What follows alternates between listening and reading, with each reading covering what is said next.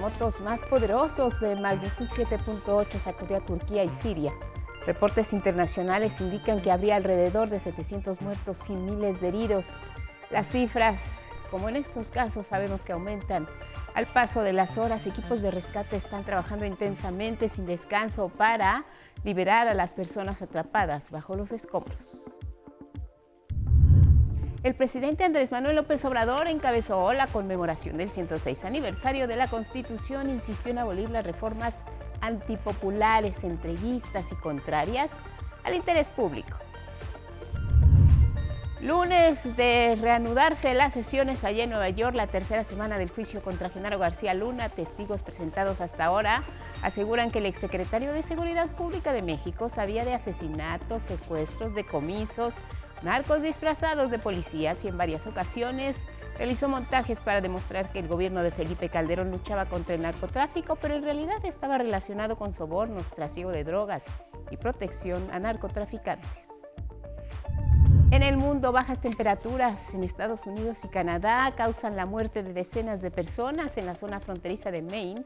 El termómetro marca menos 60 grados Celsius y en Quebec 48 grados bajo cero.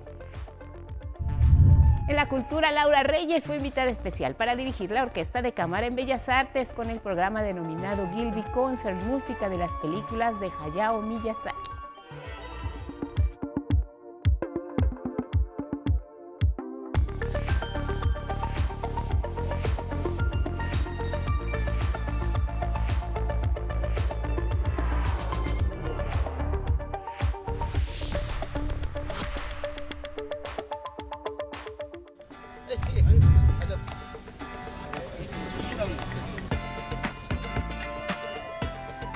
Las imágenes corresponden a autos antiguos, incluidos Mercedes, MG Motors, Rolls Royce y Bosley, salieron a las calles de Calcuta en la India para desfilar y recordar así épocas del pasado, una pequeña travesía para los amantes de estos tradicionales autos que disfrutaron el momento porque estuvieron acompañados por sus familiares.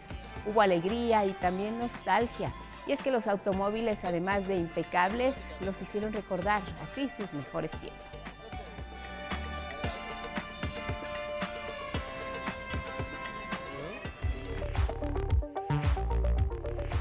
Con estas imágenes que son noticia les damos la bienvenida. Feliz lunes, buen descanso para quienes lo tienen el día de hoy. Como siempre, lo más relevante aquí a través de nuestra pantalla. Buenos días, Luis Alberto Mujica, hoy en la interpretación en lengua de señas mexicana. Síganos en nuestras redes sociales y en la página de 11 Noticias Digital, desde donde también se pueden suscribir a nuestro newsletter para recibir lo más relevante de la información. ¿Cómo estás? Feliz lunes, Elvira Angélica Rivera.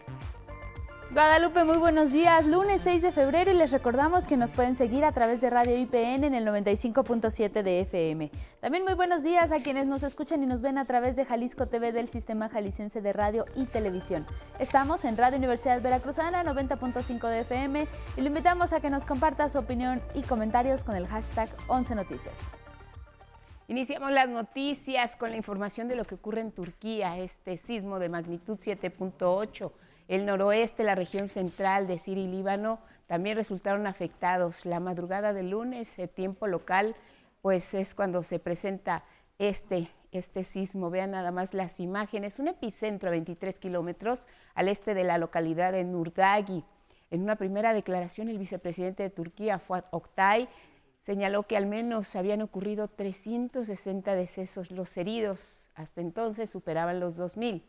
Ya hay alarma de nivel 4 en ese país que implica una solicitud de asistencia internacional. La solidaridad del mundo, el llamado es de Turquía. Los equipos de rescate iniciaron la localización de personas que continúan atrapadas bajo los escombros. ¿Qué ocurre en Siria? Otro de los países, como les decía, afectados. El Servicio de Salud ha dicho que al menos 237 personas habían fallecido y los heridos ahí sumaban más de 600, en especial justo en las zonas cercanas a la frontera con Turquía, que se encuentra en una de las zonas de mayor actividad sísmica del mundo. Y es que miren, les platico que tan solo en lo que va del siglo, este país ha registrado 12 terremotos mayores a 6, siendo este último el de la intensidad más fuerte que se tiene registrado. Por su parte, ¿qué ha dicho nuestro gobierno? El gobierno de México, además de extender sus condolencias al pueblo turco por estas lamentables pérdidas humanas, ha expresado su solidaridad en estos momentos difíciles y mire que México conoce de una situación similar, nuestro apoyo y solidaridad. Con Turquía le seguiremos informando a lo largo del día. Nos vamos con otros asuntos y es que en Querétaro se realizó la conmemoración del aniversario número 106 de la Constitución de 1917. Ahí el presidente Andrés Manuel López Obrador pidió abolir las reformas impuestas por el neoliberalismo.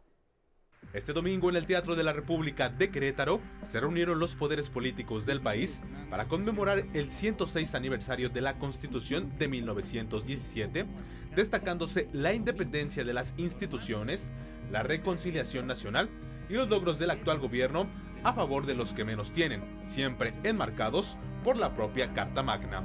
Al encabezar la ceremonia, el presidente Andrés Manuel López Obrador pidió abolir todas aquellas reformas impuestas por el neoliberalismo.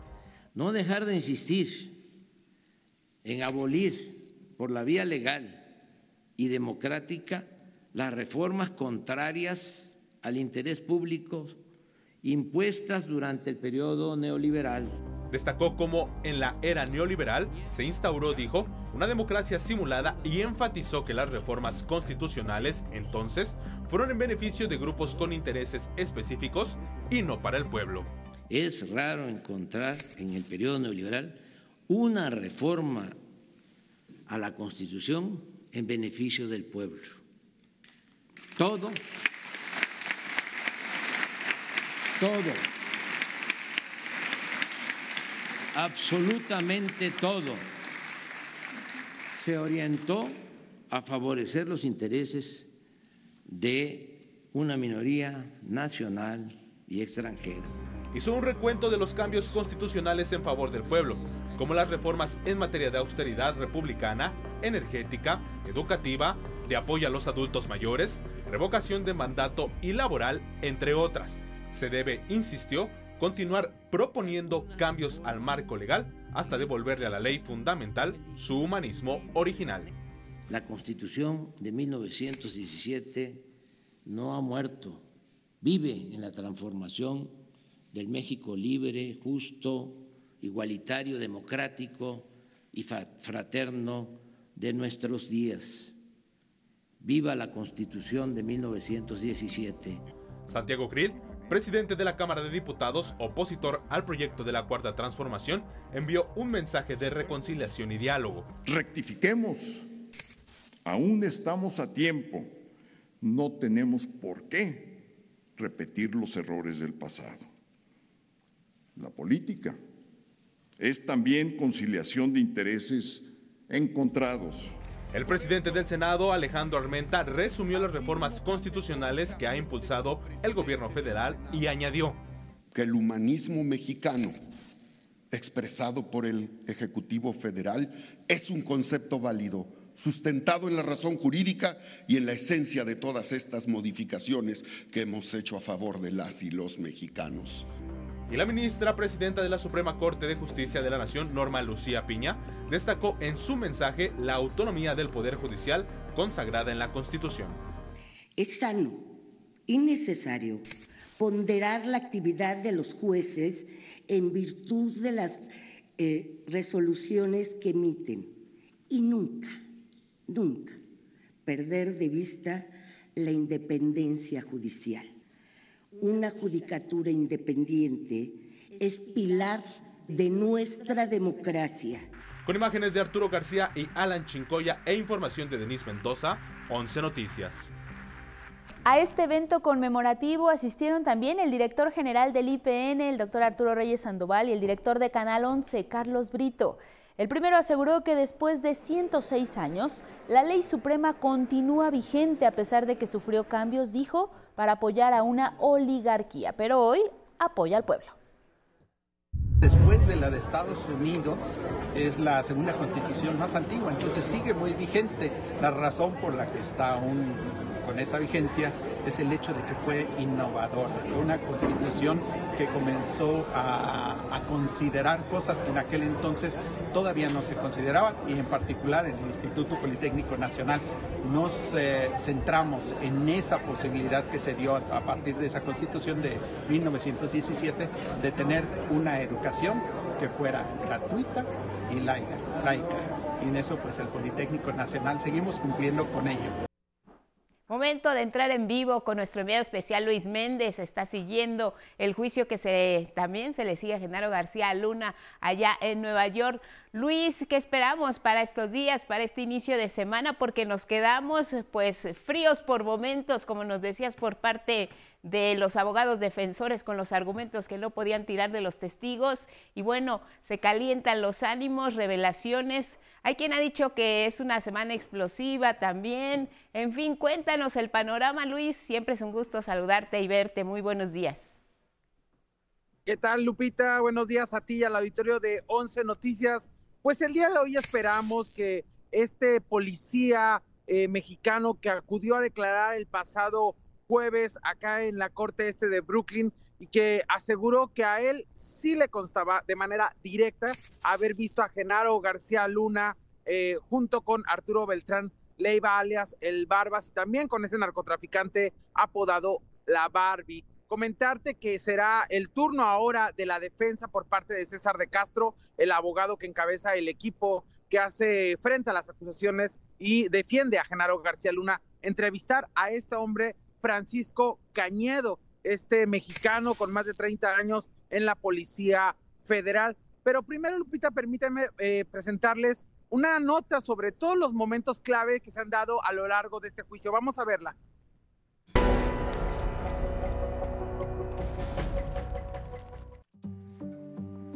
Sobornos, asesinatos, secuestros, decomisos, trasiego, acuerdos, colectas, detenciones, traiciones, montajes, narcos disfrazados de policías, mansiones, motocicletas de lujo, leones e hipopótamos, guerra del narco, miles de toneladas de cocaína, narcoperiodistas, Colombia, Estados Unidos, México.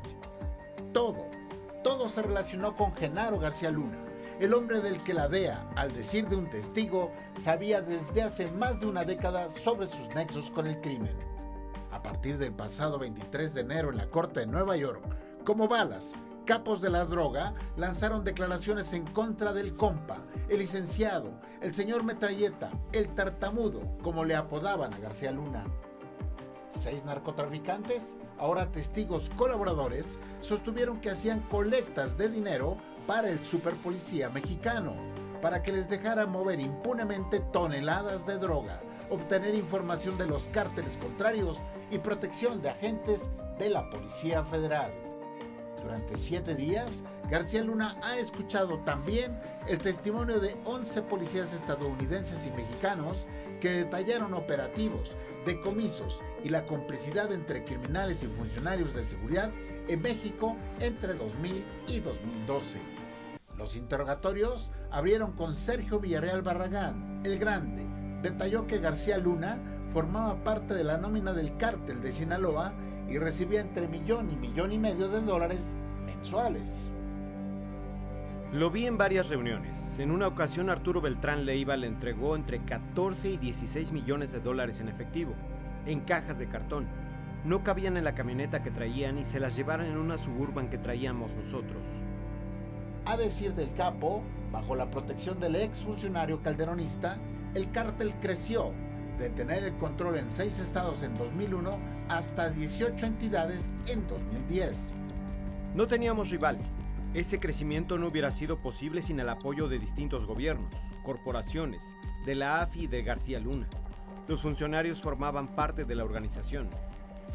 El Grande declaró que cuando estalló la guerra al interior del cártel de Sinaloa entre los Beltrán Leiva, Ismael El Mayo Zambada y Joaquín El Chapo Guzmán, García Luna fue levantado porque dijo estaba apoyando a un grupo.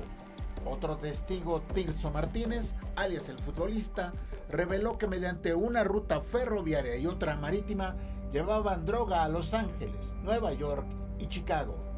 Oscar Nava Valencia, el lobo, ex líder del cártel del milenio, dijo que a García Luna le entregó 10 millones de dólares. Le dábamos dinero en efectivo, dólares. La primera vez en 2006 hicimos una polla. Entre todos íbamos a tener un arreglo más grande para todos. Arturo, Beltrán Leiva, la Barbie, el Azul y el Indio contribuí con 2 millones y medio de dólares. Aseguró que le entregó 5 millones de dólares para obtener información sobre un decomiso que hizo la Marina de 20 toneladas de cocaína en el puerto de Manzanillo. Durante el juicio, ha salido a relucir que el Aeropuerto Internacional de la Ciudad de México era centro del tráfico de narcóticos.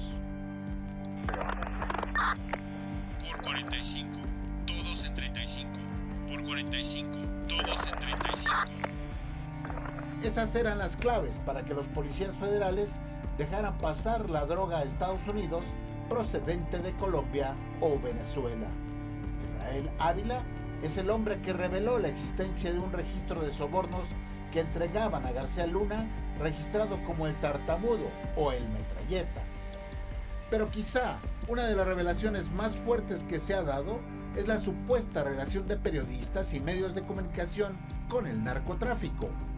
Ávila explicó que cuando se detuvo al rey Zambada se llamó a un periodista para que acudiera al lugar ya que las autoridades mexicanas querían cambiarlo por otra persona. Los fiscales también presentaron a Harold Mauricio Poveda Ortega, el conejo, el hombre que fue presentado el 5 de noviembre de 2010, aunque aseguró fue un montaje, porque la Policía Federal le pidió revelar dónde estaban sus casas para luego saquearlas. Miguel Madrigal, el agente de la DEA, también reveló que frente a la Embajada de Estados Unidos, en el restaurante Campos Elíseos, los criminales se reunían con funcionarios mexicanos para darles sobornos. Fue Francisco Cañedo Zabaleta, policía federal, quien se convirtió en el primer testigo en afirmar que él directamente vio a García Luna con Arturo Beltrán Leiva, el Barbas, y Edgar Valdés, la Barbie. En el número 1672 de la revista del año 2008 de Proceso, se publicó un reportaje titulado Vínculos García Luna El Mayo, donde se presenta parte de la carta que el ex policía mexicano entregó. Y ahí se señala el momento del encuentro entre el exsecretario y los campos.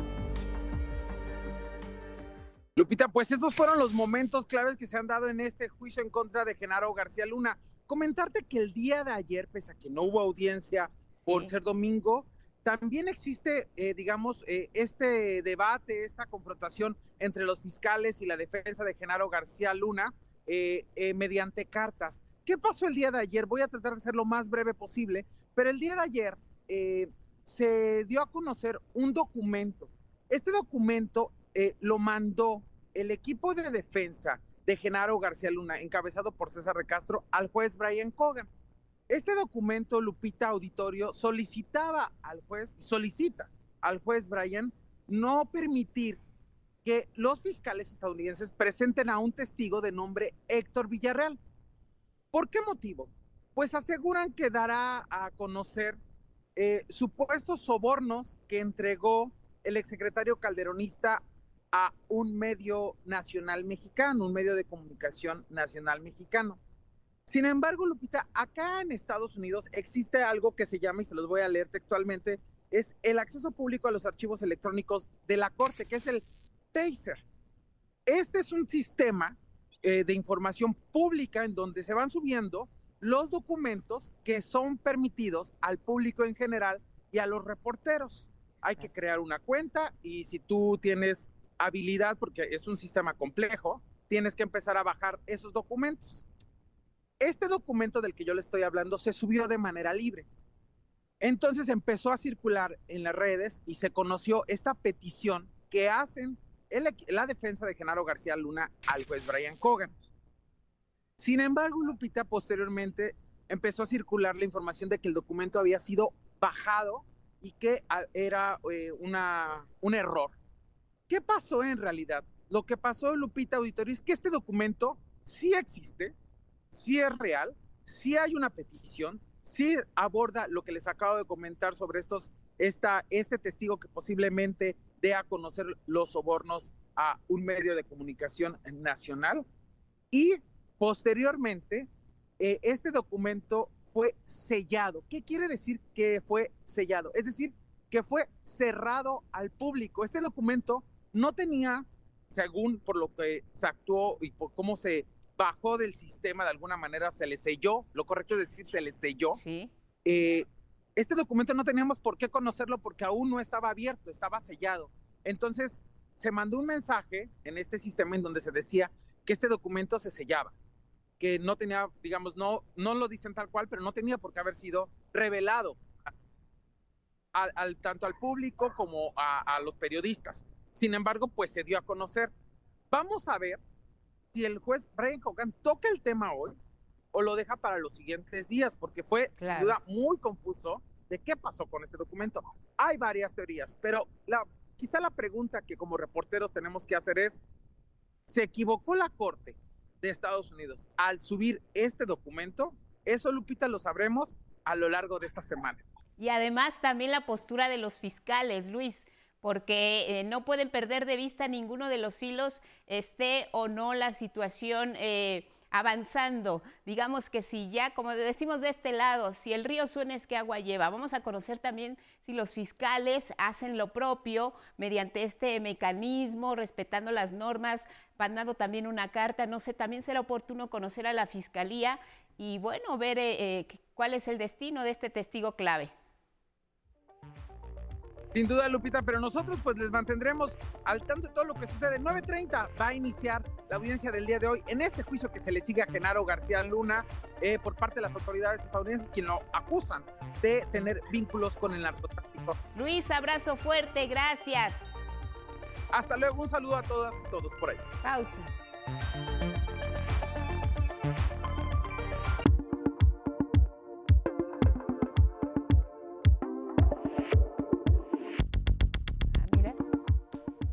Con 30 en el centro del país. Seguimos con ustedes aquí en la señal del 11 informándoles sobre lo que viene en Portales esta mañana. Este lunes de descanso para muchos, pero gracias a los que se desmañanan con nuestra señal y que pueden también checar nuestro portal actualizado minuto a minuto con el tema de redes sociales y música. Cambian lenguaje y expresiones. ¿A qué se refiere? Especialistas están asegurando que día a día se inventan términos que influyen principalmente en los jóvenes y que para otros resultan difíciles de entender abundamos más checa nuestra página y nos comparte su opinión. Vámonos ahora a revisar otro portal que dice Contralínea asevera que Felipe Calderón desvió miles de millones para su guerra contra el narcotráfico. Aquí vemos al presidente de la República en uno de los desfiles. Documenta que se entregan recursos fuera de presupuesto a las Secretarías de Defensa y Marina para adquirir, entre otras cosas, sistemas de espionaje, aeronaves Hércules, helicópteros Cougar, equipo militar, equipos de comunicación de análisis especial y vehículos Humvee blindados. Dejamos contralínea para ver lo que dice esta mañana MX. Este portal asegura que García Luna arrastró en su caída a su grupo cercano de colaboradores. Informa que están prófugos, presos o incluso investigados. El grupo que Genaro García Luna manejó durante sexenios, los sexenios de Vicente Fox y Felipe Calderón, gozó del control operativo y presupuestal de la seguridad pública, dice MX, y cuya influencia se extendió al gobierno de Enrique Peña Nieto, hoy con un destino opuesto al del poder y encubrimiento, al estar bajo indagatorias en México y Estados Unidos conocemos el delito que es narcotráfico. Tenemos esta mañana también la acción deportiva. ¿Cómo estás? Adelante, buenos días.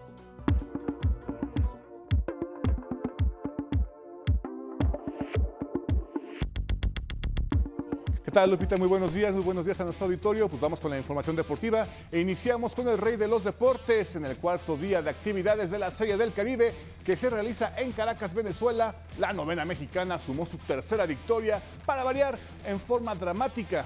En un juego lleno de volteretas venció finalmente por 6 a 5 a Cuba. Nuestros representantes, los cañeros de los Mochis, tomaron la ventaja desde la primera parte alta de la primera entrada gracias a Rodolfo Amador, que conectó un batazo corto al central para que Justin Dean anotara la primera carrera del día. Después vendría Joy Terdoslavich para mandar una bola profunda al jardín izquierdo y marcar un doblete que alargó la ventaja a tres. Ya para la parte baja de la segunda entrada, los agricultores de Cuba aprovecharon los errores de México y le dieron la vuelta con un rally de cinco carreras. Pero esto no les duró mucho a los cubanos. Los cañeros reaccionaron en la parte alta de la tercera. Primero, Julián Ornelas hizo la cuarta y Jason Otondo envió dos carreras más al plato para darle la vuelta al juego y colocar el marcador final 6 a 5. México se encuentra entre los líderes del torneo con marca de tres victorias y solo una derrota. Este lunes por la tarde se medirá ante Venezuela en el quinto día de actividades. Y ya que hablamos del béisbol, los Dodgers de Los Ángeles le realizarán un homenaje al pitcher mexicano Fernando El Toro Valenzuela, retirando su número el 34. Este domingo el sonorense habló al respecto. Realmente para mí es, es algo grande, ya que pues, uh, por años porté ese número 34 y ahora con esta noticia que me están dando, pues contento de que pues uh, Dyers, la organización, va a retirar el número 34. Uh, que bueno, yo creo que mucha gente, muchos aficionados al béisbol siempre me habían preguntado sobre eso y qué bueno que, que, ahora este año va a pasar lo que, lo que todos esperaban. ¿no? La franela del sonorense sería la decimosegunda en retiro y apenas la segunda vez que el equipo saca de circulación permanente a una camiseta perteneciente a un jugador que no es parte del Salón de la Fama. El toro le antecede únicamente el caso de Jim Gilliam en 1978. Y ahora vámonos al fútbol mexicano. Este domingo finalizó la jornada 5 de clausura 2023. Los Pumas en casa con 10 elementos y luego de que falló un penal Juan Ignacio Dineno, dejaron ir a la victoria ante el Atlas que empató a 2 en los últimos minutos del encuentro. Dineno y Oliveira anotaron para los universitarios, mientras que Brian Lozano y Julián Quiñones lo hicieron para los oros. Por su parte, en un juego sin intensidad ni garra, Chivas y Querétaro terminaron 1 a 1. Finalmente el Monterrey, como anfitrión, venció al Toluca 2 a 1. En tanto, también hubo actividad de la jornada 5 de la Liga MX Femenil. Este día, por fin, Puebla conoció el triunfo y sumó sus primeros puntos en el torneo al vencer 2 a 0 a Necaxa, que suma su quinta derrota consecutiva. Marilena Sainz y Marisol Luna le dieron el triunfo a las poblanas.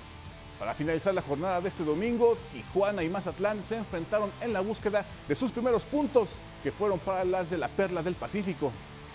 En más resultados de esta jornada 5, las Chivas siguen invictas y con el liderato, pero frenaron su racha de cuatro victorias consecutivas al empatar a cero con Toluca. Por su parte, Juárez venció ahora 1 por 0 al Atlas, su cuarta victoria en el torneo, mientras que las celestes del Cruz Azul continúan invictas tras empatar a uno con las Pumas. Este lunes finaliza la actividad. América recibe a León, las campeonas Tigres al Atlético San Luis, Pachuca enfrenta a Santos y cierran la jornada Monterrey y Querétaro. Y hasta aquí la información deportiva. Angélica. Gracias, Gabriel. Te vemos mañana. Nos vamos con otros asuntos. Y es que durante la sexagésima tercera reunión ordinaria de la CONAGO, realizada previamente a la conmemoración de la promulgación de la Constitución mexicana de 1917, el gobernador de Oaxaca, Salomón Jara, fue electo como nuevo presidente de la Conferencia Nacional de Gobernadores. A través de redes sociales, el secretario de Gobernación, Adán Augusto López, agradeció al gobernador de la entidad anfitriona Querétaro, Mauricio Curi, por hospedar este evento y anunció el nombramiento del gobernador Jara. El nuevo titular de la CONAGO refrendó su compromiso para impulsar la transformación de México. Y es momento de ver cómo vienen las condiciones, el ambiente para este día y está con nosotros Ismael Marcelo con el estado del tiempo.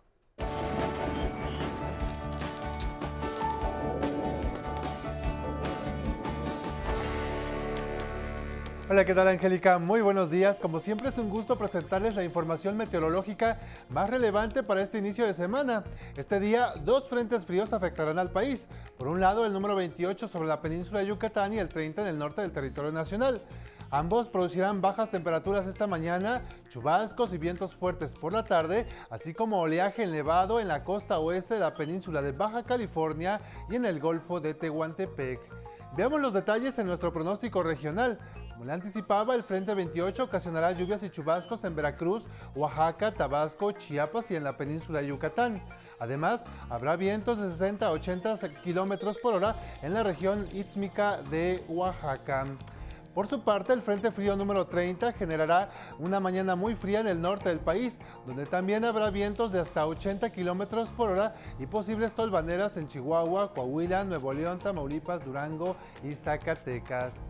También esperan vientos fuertes de entre 60 y 80 kilómetros por hora en la península de Baja California y en Sonora, así como oleaje de hasta 4 metros de altura en la costa occidental de dicha península. De nueva cuenta habrá mucho calor en el occidente del territorio nacional, con cielos despejados y las máximas rebasando los 30 grados Celsius en Nayarit, Jalisco, Colima y Michoacán. Con cielos despejados y ambiente frío iniciamos la semana en la región central del país. Esta condición de cielo también hará que, que las temperaturas máximas ronden los 23 grados Celsius aquí en el Valle de México. El dióxido de carbono es un gas que acelera el calentamiento atmosférico y cuya producción se ha incrementado constantemente a partir de la revolución industrial. Sin embargo, ahora existe una posibilidad para capturarlo y almacenarlo. Mi compañera Itzel Gómez nos cuenta de qué se trata. Una de las acciones urgentes para combatir el cambio climático es disminuir la emisión del dióxido de carbono en la atmósfera, uno de los principales gases que calientan el planeta. En el contexto de crisis climática en el que vivimos, estas acciones deben ser múltiples. Se trata no solo de disminuir las emisiones, también capturar y almacenar este gas contaminante. Precisamente dos empresas, una californiana y otra canadiense, se asociaron para capturar y conservar el CO2. Esta alianza tecnológica es pionera en su género. Heirloom utiliza algo llamado piedra caliza para extraer el carbono de la atmósfera. La piedra caliza tiene la capacidad natural de extraer carbono de la atmósfera. El problema es que es lenta. Así que lo que hacemos aquí es darle más superpoderes para hacer que extraiga el carbono mucho, mucho más rápido de lo que lo haría de otra manera. Este es un éxito tecnológico, pero llevarlo a una escala mundial será un desafío por los costos de las máquinas y la construcción de las plantas, así como por el precio del carbono. Estamos convirtiendo el CO2, este gas de efecto invernadero, es un sólido. Es un mineral que no puede volver a liberarse durante miles y miles de años. Pero lo más importante es que también mejora el rendimiento del concreto. El concreto es un material de construcción que mezcla piedras con cemento, arena y agua. Esta tecnología permite optimizar la producción y requerir menos cemento para esta industria. Los retos no serán fáciles, pero ya hay indicios para tomar acciones y frenar por fin el cambio climático. 11 Noticias, Itzel Gómez Gurrola. Pasamos al pronóstico para algunas ciudades de la República Mexicana. En Tijuana, Baja California tendrán un lunes con cielo nublado y posibilidad de lloviznas. Los vientos serán de 60 a, 60 a 70 kilómetros por hora y las temperaturas irán de los 9 a los 15 grados Celsius. Cielos despejados y sin precipitaciones esperan nuestros amigos de Saltillo, Coahuila. Despiertan con 8 de mínima y llegarán a los 27 de máxima. Para Silao, Guanajuato, se pronostica cielo despejado y sin precipitaciones. El viento será del suroeste de 15 a 30 kilómetros por hora, con 9 de mínima y 28 de máxima. Un poco más fresco estará en Teciutlán, Puebla, donde el termómetro registra 8 grados de mínima y se detendrá en los 20 como máxima. No lloverá. Y en Champotón, Campeche, dominará cielo medio nublado con probabilidad de lluvias por la tarde. El viento soplará del sureste con velocidades de 40 a 50 kilómetros por hora y las temperaturas oscilarán entre los 19 y 32 grados Celsius. Le recuerdo que puede escribirnos a arroba 11 Noticias TV si desea que su ciudad o municipio aparezca en esta sección. O bien, si tiene alguna duda o inquietud relacionada al estado del tiempo o clima, será un gusto leerle. Esta fue la información del estado del tiempo. Que pase una excelente semana.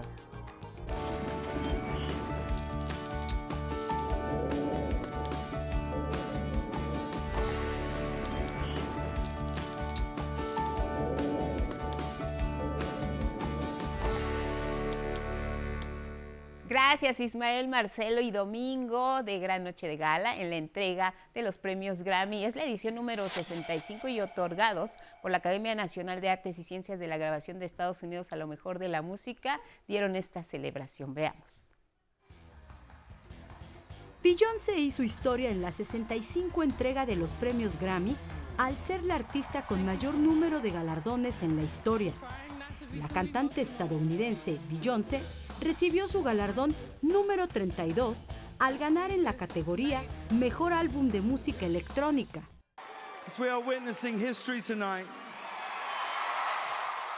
Esto es un honor porque esta noche somos testigos de la historia, rompiendo el récord de los ganadores del Grammy de todos los tiempos.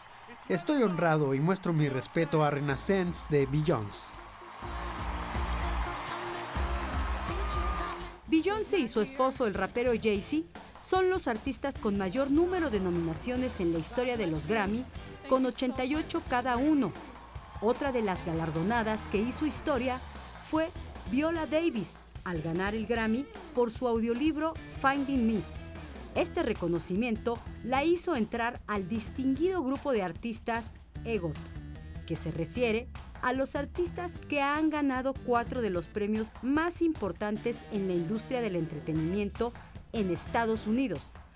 Un Emmy, un Grammy, un Oscar y un Tony. Harry's House de Harry Styles se llevó el premio al mejor álbum del año y mejor álbum pop vocal. Bad Bunny, quien inauguró la gala con una actuación dedicado a su natal Puerto Rico, se llevó el Grammy al mejor álbum de música urbana. Sam Smith y Kim Petras fueron los ganadores a mejor performance de un dúo o grupo de pop por el tema Unholy. Kim Petra es la primera mujer transgénero que recibe un galardón de la Academia. La categoría de grabación del año la obtuvo Lizzo por About Time. Durante su discurso, le agradeció a Beyoncé por ser su inspiración en la música.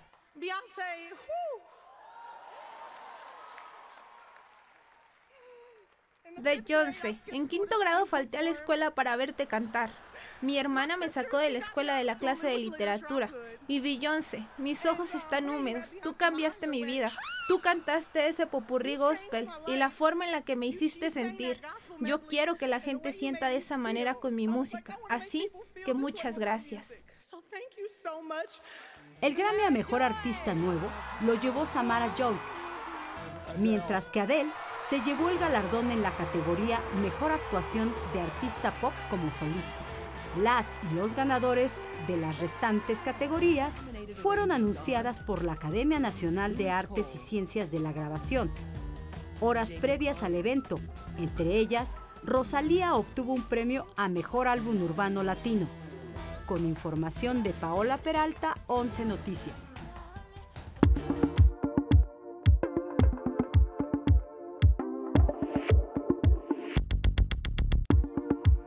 Muy buenos días, vamos a la información cultural. La directora de orquesta Laura Reyes da cuenta de su trayectoria luego de más de tres lustros dedicados a esta especialidad. Vamos a ver. Directoras de orquesta en México no son muchas y Laura Reyes es una de ellas, dedicada a este arte desde hace tres lustros. Lo vamos a dejar pa, pa, pa, pa. O sea, ya no, eh, originalmente está escrito diferente. Sí, solamente como cochera. Nació en Querétaro, estudió en el conservatorio de esa ciudad y posteriormente una licenciatura en la Ciudad de México. Aquí participó como flautista en una orquesta y ahí descubrió su vocación. Y entonces decidí estudiar el doctorado en dirección en Estados Unidos y fue eh, la etapa eh, más llena de retos que he tenido en mi vida. Tuve la oportunidad de dirigir con muchos ensambles, pero también tuve muchísimos retos de todo tipo incluida la pandemia, el clima y el temple que se requiere frente a una agrupación de músicos.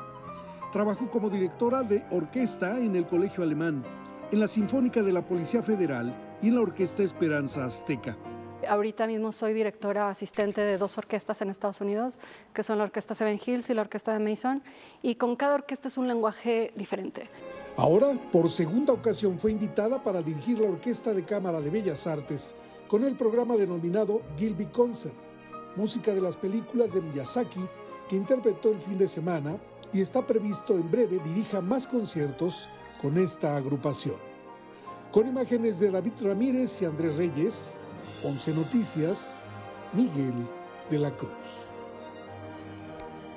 Los jóvenes de seis semilleros creativos buscan contribuir al análisis y la reflexión para dar paso a la creación del Códice Mondiacult Mauricio Romo cuenta los detalles. Sumando ideas como un largo mosaico de símbolos e íconos, niñas, niños y jóvenes de todo el país crearon un códice sobre los temas centrales de la Cumbre Internacional de Políticas Culturales. Hacer una como nueva crónica con nuevas imágenes eh, sobre lo que estaba sucediendo en Mondiacut. Un nuevo lenguaje también. Con una estética prehispánica, inspirada en la iconografía de los tlacuilos o escribas indígenas, los jóvenes de seis semilleros creativos trasladaron sus ideas al papel amate. Me interesó más el tema sobre la libertad, porque siento que podemos expresarnos de una forma más fácil, porque cada quien tiene como su forma de expresarse. Entonces, yo lo hice a mi manera y cada miembro de nuestro equipo lo hizo a su manera. Por las técnicas y estética utilizados, se identificaron las tendencias y géneros populares entre los jóvenes creadores fijarme en el tipo de resolución gráfica que ellos aplicaban, porque acuérdate que buscábamos retomar muchísimo la estética de, los tlacuilos, ya sea zapotecas o mixtecas o mexicas, mayas, y luego pues hay un sello eh, entre los jóvenes por ciertos intereses, por ejemplo, hablando de, de resoluciones gráficas, por el manga.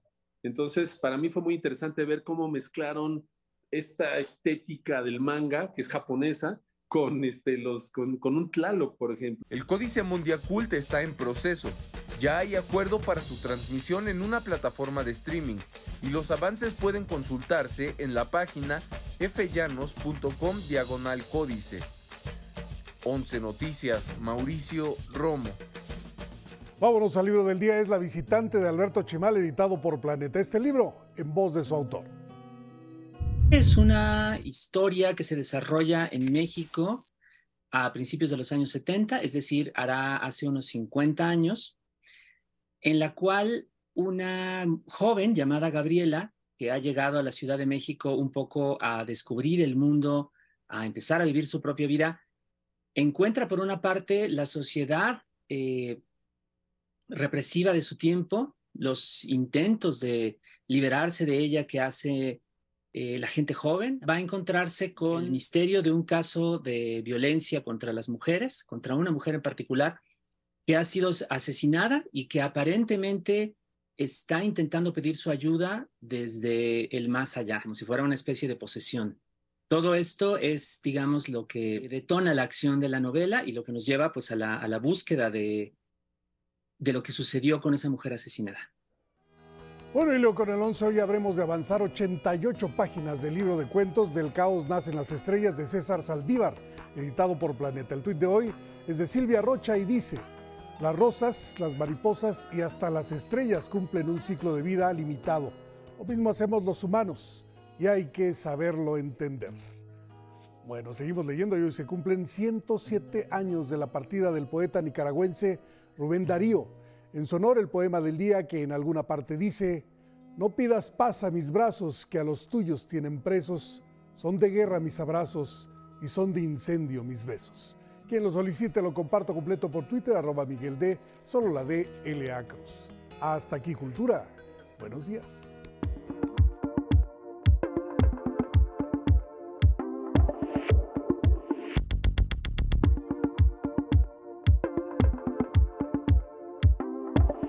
Este lunes le damos la bienvenida, como siempre, a Lorenzo Lazo, nuestro analista de asuntos internacionales.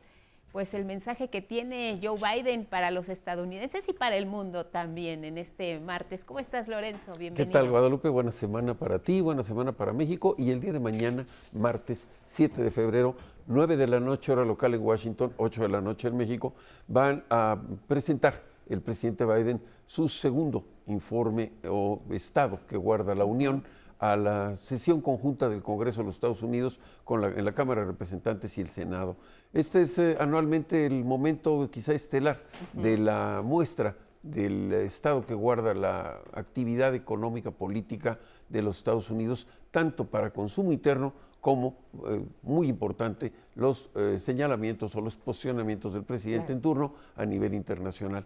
Y en este caso el presidente Biden pues tendrá mucho que decir en función del proceso que representa la salida de la eh, pandemia, de la crisis y de las cuarentenas temporales o de distinto nivel de concentración que tuvieron a lo largo de los últimos años, pero sobre todo el hecho de que existe esta doble necesidad de hacer muy claras definiciones de política interna, que es lo que mueve la política de los Estados Unidos, y muy claras definiciones de política exterior, que es lo que permite que el jefe de Estado haga pues parte del planteamiento de lo que su gobierno representa. Por una parte, la recuperación económica ha sido lenta, pero presenta el presidente Biden el elemento más importante de su muestra de recuperación económica es el hecho de que el, nivel de desempleo es el más bajo en 53 años.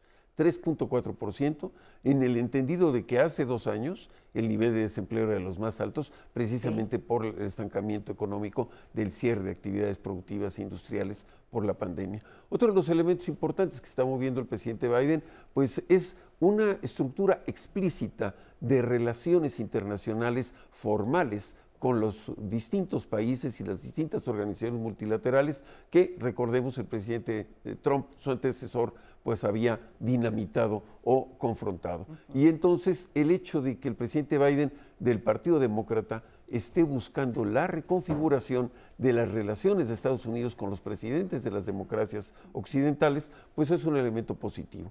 También necesariamente hay tres características fundamentales que van a ser el centro del planteamiento del presidente Biden en política exterior, que es la guerra de Ucrania, que el próximo 24 de febrero cumple un año, y que a pesar de las sanciones que ha tomado el gobierno de Estados Unidos y otros países contra Rusia, pues el rublo como moneda nacional de Rusia, pues no ha sufrido lo que se pensaba y curiosamente no ha limitado o estrangulado económicamente a Rusia como se pensaba originalmente. Esto requiere entonces otro tipo de política. En segundo caso, la relación con China, que siempre ha sido una relación de competencia, pues ahora con este esquema de los últimos días de este globo aerostático que sobre la, alrededor de una altura de 60 mil pies, eh, que es una altura pues, casi del doble de las que circulan las aeronaves comerciales, pues estaba con este eh, sistema que unos piensan de espionaje, los chinos dicen que es de supervisión meteorológica, no dejó de ser complicado y lo derribaron en el fin de semana. Habrá que ver qué se rescata de, las distintas piezas que cayeron al mar y el gobierno de Estados Unidos decidió que recorriera el territorio estadounidense y en las costas de Carolina del Sur fuera ya derribado con la idea de que el nivel de tamaño, que dicen que eran dos camiones de colegio, el tamaño de este presatélite, vamos a llamarle así, pues fuera eh, destruido. Y necesariamente los temas de política interna tienen que ver con la migración, tienen que ver con los problemas sociales que tiene la impartación de justicia, pero sobre todo la prevención de seguridad que vemos regularmente, insistentemente, las eh, organizaciones policíacas locales pues tienen actos de violencia extrema con ciudadanos de raza negra, afroamericana, y el modelo de vida de vidas negras significan, eh, white Black Lives Matter, son elementos que están en la piel inmediata de Estados Unidos. Se piensa que el presidente Biden tendrá en el balcón algunos de los invitados que de carácter emotivo pues van a estar ahí y estos serán los parientes de este pobre joven. Y finalmente, pues eh, la relación con México, con Latinoamérica, es, difícil porque el presidente Biden solo ha visitado México como parte de la política latinoamericana o continental de Estados Unidos en su mandato, pero también vemos no solamente un presidente Biden que vaya o no a anunciar en próximos días su voluntad de reelección, sino el hecho de que el Partido Demócrata quizá no tiene mejores opciones en este momento. Y finalmente, yo creo que la parte más interesante que vive Estados Unidos es lo que yo llamaría la Pax de las redes digitales, es decir, el cambio de tensión política que el presidente Trump infundía continuamente en las redes digitales y el hecho que el presidente Biden no busca vivir de la confrontación social para fines electorales. ¿Ha marcado ya una distancia, crees, donde ya eh, la sombra de Donald Trump desapareció de, frente a la figura de Joe Biden? Yo creo que es un contraste entre un político profesional como Joe Biden, que ya fue vicepresidente y que estuvo con una carrera en el Senado durante muchos años, a un político pues un tanto improvisado por sus millones y con su egolatría. Gracias, Lorenzo. Hasta la próxima. Pausa.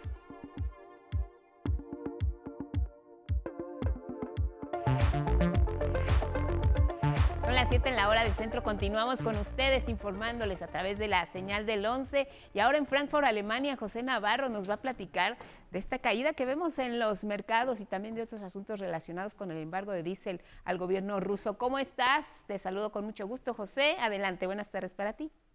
Hola Guadalupe, ¿qué tal? Pues comenzamos la semana con esa nueva ronda de sanciones desde la Unión Europea a Rusia, que desde ayer 5 de febrero se activó impidiendo que aquí en Europa se importe productos refinados y diésel entre ellos producidos en eh, Rusia. Enseguida les hablo sobre los efectos que esto está teniendo, pero déjenme que les haga una fotografía de, lo que, de cómo están en, este en estos momentos las bolsas europeas. Aquí en Alemania el índice DAX está dejando, se está cayendo más de un 1%, una tendencia negativa que se replica en el resto de las principales plazas europeas. El motivo del pesimismo de los inversores no es tanto esa última ronda de sanciones de las que les hablaba, ni tampoco probablemente esa creciente tensión entre Estados Unidos y China, sino que ese pesimismo está más vinculado con los datos de empleo en Estados Unidos que conocimos el viernes. ¿Por qué? ¿Por qué ese pesimismo? Bueno, en realidad los datos de empleo del viernes son positivos porque indican que se crearon muchos más puestos de trabajo en Estados Unidos de los que se esperaban y una señal de la fortaleza que, o la resistencia de la economía estadounidense. Pero es algo que, sin embargo, es malo para la inflación porque los expertos, los economistas creen que con tanta creación de empleo en Estados Unidos, la presión al alza de la inflación va a seguir eh, fuerte y eso va a hacer que la Reserva Federal, el Banco Central de Estados Unidos, tenga que mantener esa restricción al acceso al crédito, esos altos tipos de interés altos por más tiempo, lo cual no es bueno para los inversores. De hecho, en ese medio de esa incertidumbre estamos viendo cómo el dólar se mantiene alto y se mantiene fuerte frente a una canasta de otras divisas. Y como les adelantaba, otro de los grandes temas del día es esa eh, prohibición de importar eh, productos refinados y diésel procedentes desde Rusia. De momento, Guadalupe no ha tenido un fuerte impacto en los mercados, en los precios del crudo, ni el del West Texas, ni el barril de Brent, pero los expertos no descartan que, por ejemplo, en el mes de abril, cuando comienzan las vacaciones por la semana Santa, pues puede haber un repunte en los precios. Eh, uno de los factores de incertidumbre, por ejemplo, es que aquí en Europa va a haber un déficit de en torno a 600.000 barriles diarios de diésel, un producto que es fundamental para el transporte por eh, carretera y ahora la Unión Europea tiene que buscar fuentes alternativas para poder cerrar este déficit. Pues una semana de contrastes en noticias económicas, veremos cómo evolucionan los mercados. Gracias. Así es. Gracias, Guadalupe. Estamos pendientes de estas dos importantes noticias y nosotros nos vemos la próxima semana. Un saludo desde Frankfurt. Saludos y bienvenido, José Navarro. Más del mundo, Elvira Angélica Rivera.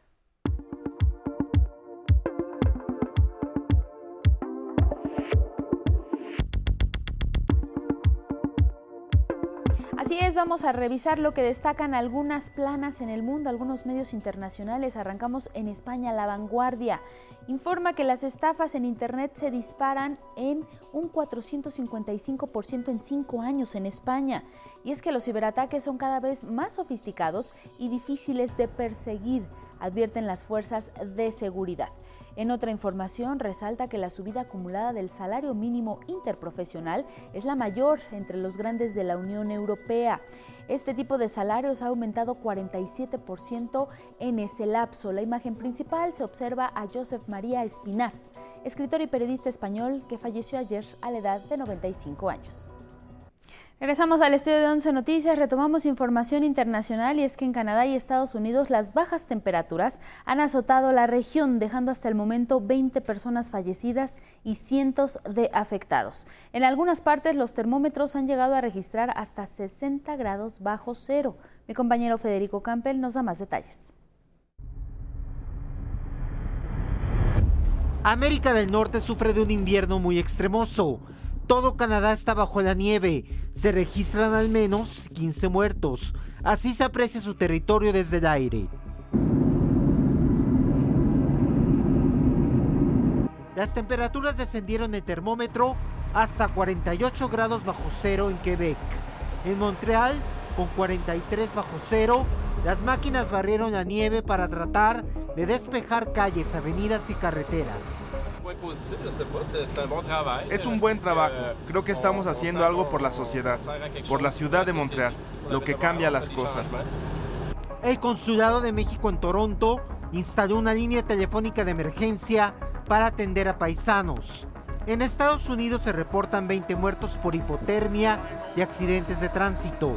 Al noreste de ese país, en Maine, frontera con Canadá, el termómetro marcó menos 60 grados Celsius. 1.100 vuelos fueron cancelados en todo el país debido al mal clima. Las autoridades llamaron a la población a quedarse en casa y evitar circular por las carreteras donde ocurrieron accidentes.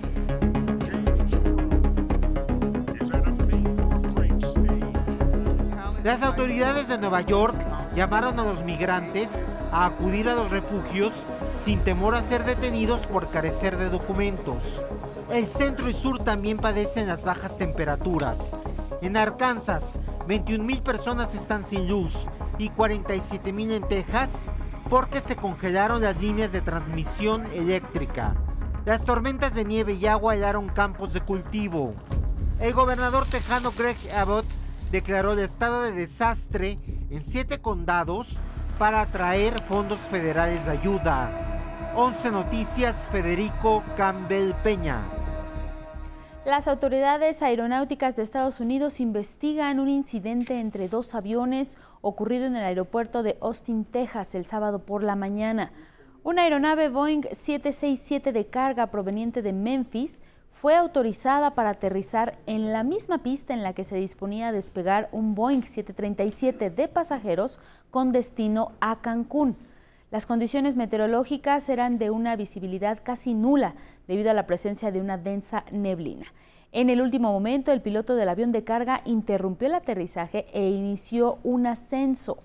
Aunque se desconoce qué tan cerca estuvieron de chocar, el seguimiento satelital sugiere que estuvieron bastante cerca. Nos vamos a Ecuador. En ese país se realizaron elecciones de gobernadores, alcaldes y concejales. Además, se analizaron ocho referendos sobre ocho iniciativas presidenciales. Al respecto, el presidente ecuatoriano Guillermo Lazo llamó a votar por el sí a sus ocho propuestas, entre las que destaca permitir la extradición de ecuatorianos acusados de vínculos con el crimen organizado. Es una consulta a los ciudadanos con un objetivo fundamental, fortalecer los mecanismos para controlar y mantener la seguridad. La oposición y el movimiento indígena pidieron votar por el no, pues consideran que su aprobación respalda las políticas presidenciales solamente. En Chile, los 71 incendios forestales que afectan el centro y sur dejaron 24 personas fallecidas, 1.182 heridos y 3.000 damnificados. Consumieron mil viviendas en cinco días, así lo informaron las autoridades. Impulsado con vientos fuertes y temperaturas por encima de los 40 grados centígrados, el fuego ha arrasado unas 270 mil hectáreas. Miles de bomberos combaten las llamas de los 71 fuegos sin haberlos controlado. El presidente Gabriel Boric aseguró que algunos fueron provocados intencionalmente. Su gobierno coordina ayuda con Brasil, Uruguay, México y España para pagarlos. Del otro lado del mundo, el líder supremo de Irán, Ayatollah Khamenei, aprobó indultar a algunos detenidos durante las protestas contra el gobierno. La cifra exacta no fue revelada. El gobierno iraní advirtió que en este indulto no entran los presos acusados de espiar para agencias extranjeras, de homicidio, lesiones intencionales a agentes del orden y de la destrucción de propiedad estatal. En el viejo continente siguen los ataques hacia Ucrania y es que la Academia Nacional de Economía Urbana fue impactada por un misil ruso este domingo. Destruyó, este ataque destruyó varios pisos de la universidad ubicada en el centro de Kharkiv. Esta es la tercera vez desde que comenzó la guerra. Sin embargo, esta vez fue un impacto directo en el edificio central. Tres pisos han sido destruidos. Vamos a revisar la agenda nacional. Este es el primer puente largo del año, un fin de semana en el que mucha gente, incluso desde el viernes, decidió salir a la playa. Un caso específico, las playas Nayaritas, consagradas en el turismo nacional e internacional y que han reportado de manera preliminar ocupación de 91%. Cerca de este paraíso, otro que no es menos atractivo es Puerto Vallarta, Jalisco, destino de sol y playa, que ahora reporta una ocupación hotelera de casi 90%.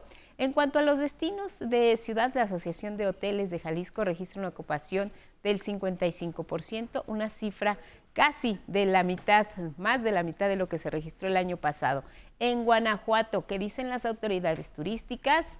Esperan la visita de más de 300 mil personas, generando una derrama económica de aproximadamente 500 millones de pesos. Hoy es oportuno saber que, bueno, por ser día festivo, día feriado, no hay operaciones bancarias, solo se pueden realizar en cajeros automáticos. Funciona normalmente la banca electrónica y por teléfono si necesitan atención los 24 horas del día y bueno, también están de descanso los menores que también tomaron este fin de semana largo, no hay clases, el servicio de transporte, recordemos que tiene horario de día festivo a las 12 de la noche, el metro estará dejando de funcionar, el metrobús tiene horario también de día festivo a las 12 de la noche, entonces tómelo en cuenta porque ya este día está transcurriendo pues esta mañana fría también aquí en la Ciudad de México. Mañana todo, todo vuelve a la normalidad, bancos, escuelas, transporte, en fin, mientras disfrutemos lo que queda de este lunes de descanso. Y nos vamos a Guerrero. Miren, la madrugada de este domingo se registraron dos sismos de magnitud 4 y 4.4. Sacudieron los municipios de Coyuca de Benítez y también el puerto de Acapulco. Los primeros reportes indican que el epicentro fue a 19 kilómetros al sureste del estado de Guerrero y tuvo una profundidad de 5.9 kilómetros. Afortunadamente, hasta ahora no hay heridos ni daños materiales. Y nos vamos a Sonora, donde integrantes del ejército en coordinación con la Guardia Nacional aseguraron un vehículo que transportaba más de 400 kilogramos de posible metanfetamina. Al efectuar trabajos de inteligencia, los efectivos tuvieron conocimiento de este cargamento de droga que se realizaría a bordo de un tractocamión el cual procedía de Escuinapa, Sinaloa, con destino a Tijuana, Baja California. Gracias por habernos acompañado a través de Radio Instituto Politécnico Nacional y a través de nuestras redes sociales. Que tenga un excelente inicio de semana. Nos vamos, Guadalupe. Muy buen día. Igual para ti, Elvira Angélica Rivera, y gracias en casa como siempre por su atención y compañía. Sigan en el 11, viene Diálogos en Confianza. Excelente lunes. Buenos días.